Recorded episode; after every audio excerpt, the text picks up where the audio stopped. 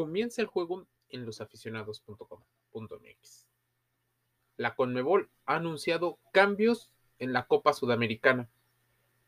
Estaremos viendo el principio de los nuevos formatos del deporte y en particular del fútbol sudamericano.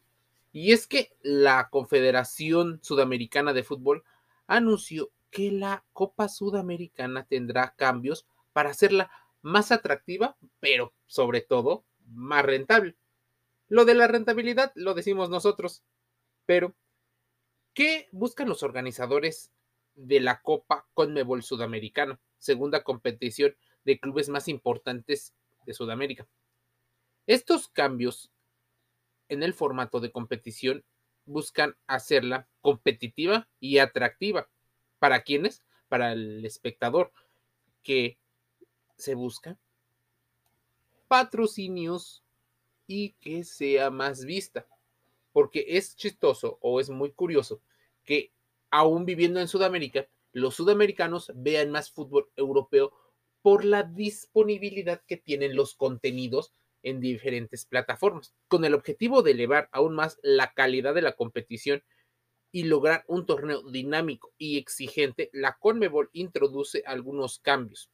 Estas modificaciones destacan que la primera fase de esta justa se desarrolló se desarrollará a único partido entre los implicados y no en modalidad ida y vuelta como estaba establecido. Eso le agregará cierto peligro, dinamismo Imagínate, pudieras solo enfrentar uno o dos partidos. Si los pierdes, estás eliminado, no gastas mucho y tu sueño de ganar la Copa Sudamericana es el siguiente para que te puedas concentrar en, en tu liga y no dividas muchas veces los esfuerzos. Equipos sudamericanos que trabajan en este formato lo que hacían era tener una plantilla sumamente amplia para poder hacer frente a dos competiciones. Una, el torneo local de su país y dos, la Copa Sudamericana o la Copa Libertadores. Muchos se repartían y cuando llegaba el momento de decidirse, las instituciones optaban por aquel torneo donde tenían más posibilidades. Casi siempre la apuesta era hacia el torneo internacional porque se atraen patrocinadores de otros lados. Se puede obtener visibilidad y poder incluso vender jugadores o obtener algún otro tipo de trato. La Conmebol estableció, la primera fase será único partido y la localía se sorteará. Habrá una especie de playoff de octavos de final entre los segundos de los grupos de eh, la Sudamericana contra los terceros mejor calificados de la Copa Libertadores. Algo así como lo que pasa entre la Champions League y la Europa League, donde los eliminados, pero no tan malos, compiten contra los mejores de la otra, a modo de hacer una especie de rooster o playoff. Mira, los conjuntos que pueden o que queden en segundo lugar no serán eliminados. Así accederán a octavos de final y tendrán que enfrentar un choque eliminatorio con los equipos que terminaron terceros en la Libertadores.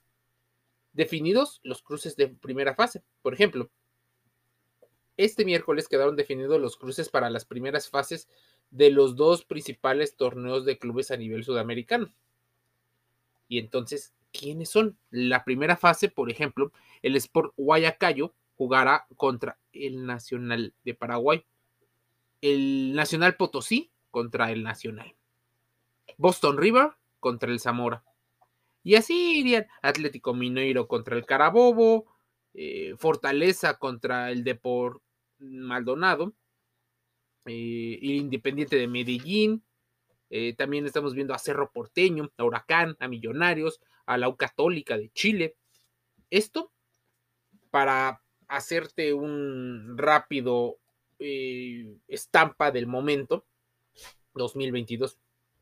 En la primera fase de la Libertadores se verán las caras, por ejemplo, eh, de ida y vuelta, seis equipos de Bolivia, Ecuador, Paraguay, Perú, Uruguay y Venezuela que lucharán por tres pases a la fase de los... Eh, a la siguiente fase. Los topes fueron logrados en sorteo. La fase 2, los triunfadores competirán con dos clubes brasileños, dos colombianos, dos chilenos y espera un equipo de cada país restante. Una especie de mm, equipos que den el mejor rendimiento para colocarte en el mejor, eh, en la mejor posición. Te digo, esta es una situación que se viene viendo en el fútbol mundial.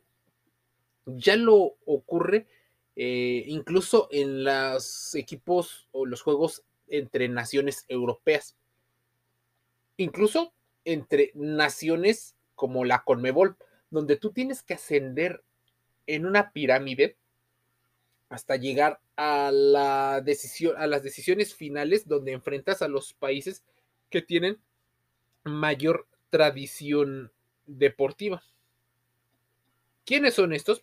Por supuesto, los jerarcas. Por ejemplo, en Conmebol, si tú naciste y eres un equipo cubano o representes a Guatemala, te enfrentarás primero a las islas del Caribe, posteriormente enfrentarás a los centroamericanos para finalmente enfrentarte contra México, Estados Unidos, Canadá, posiblemente Jamaica, Honduras, Costa Rica, Panamá, que son los equipos que tienen una mayor infraestructura y que tanto económicamente como eh, deportivamente suelen ser los más competitivos. Algo así va a pasar a nivel de clubes.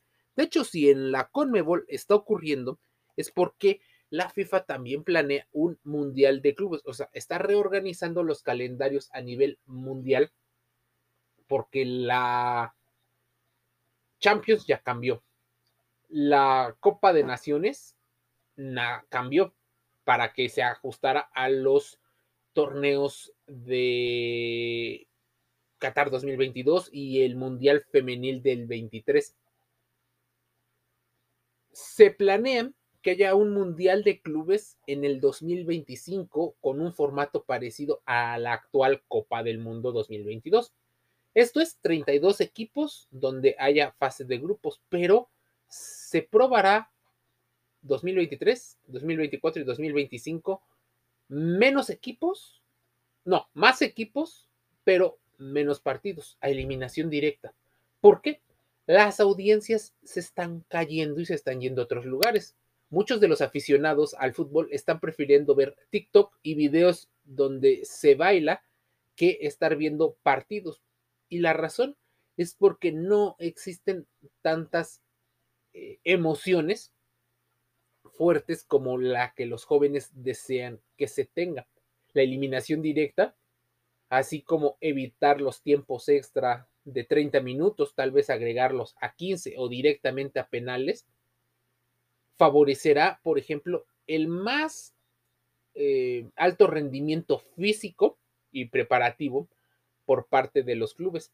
Menos inversión, así que no dudemos que estos cambios también le ayuden a posteriormente los equipos mexicanos y tal vez los equipos estadounidenses a formar parte de las competiciones eh, internacionales porque será más rentable ir a jugar dos partidos, tal vez uno en un país. Supón las últimas Copas Libertadores donde el Club América de México, eh, el Club Guadalajara, las Chivas, Cruz Azul, llegó en su momento Jaguares de Chiapas ya extinto, y así otros equipos que vayan un día y jueguen em, en Buenos Aires, en Argentina, y luego viajen a Bogotá, Colombia. Después se regresen. O sea, jugarían dos partidos y veríamos qué tanto se podría obtener de eso. Esas dos participaciones flash. ¿O qué pasaría, por ejemplo, un equipo en Montevideo, Uruguay, que decidiera viajar a los Estados Unidos, a Miami, por ejemplo, y después viajar a la ciudad de Monterrey, en México, para tener sus dos encuentros, si es que la MLS y la Liga MX deciden integrarse a estos.